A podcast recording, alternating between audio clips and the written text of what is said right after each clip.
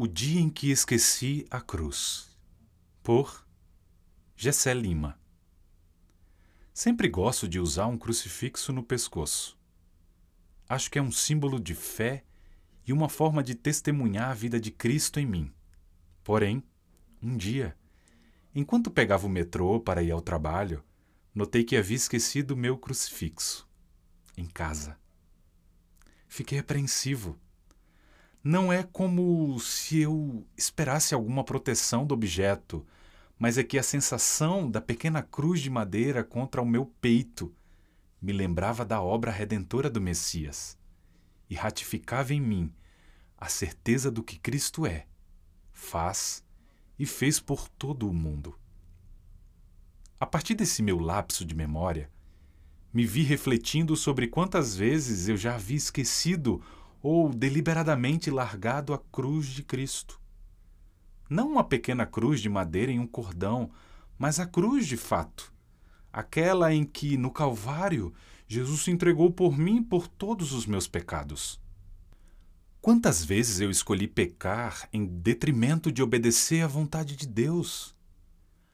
Quantas vezes eu ignorei o problema e pequei por não fazer o bem? Deixando de estender a mão ao meu irmão necessitado? Quantas vezes eu dei mais importância a mim mesmo do que a Deus? Nós somos especialistas em virar as costas para o Pai. A nossa natureza, todo dia, quer nos afastar dele.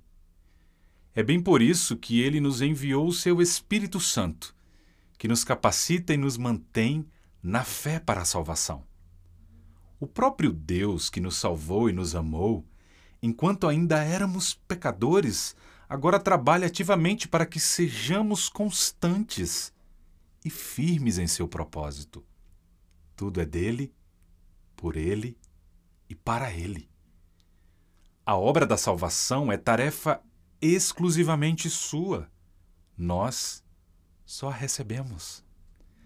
Em um mundo em que não temos silêncio nem descanso, fica ainda mais fácil esquecermos da cruz e seguirmos preocupados com as nossas próprias mesquinharias.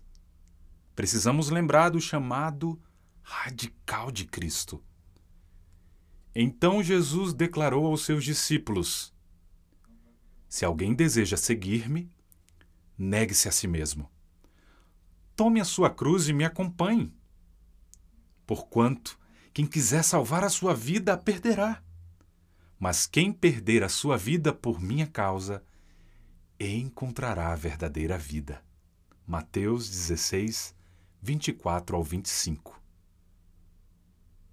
O Mestre está nos convidando a abrir mão da própria vida ao ponto de entregá-la à morte se for preciso. Assim como ele entregou. É um amor e um compromisso tão intenso que não mede esforços para se doar pelo Pai e pelo nosso próximo, sempre por amor. É preciso que todo dia nos lembremos da cruz e nos agarremos a ela, crendo que a obra salvífica de Cristo nos garante salvação, fé e perdão por toda a eternidade. Que os barulhos e incoerências da pós-modernidade não sejam mais atrativos que o homem-deus pendurado no madeiro.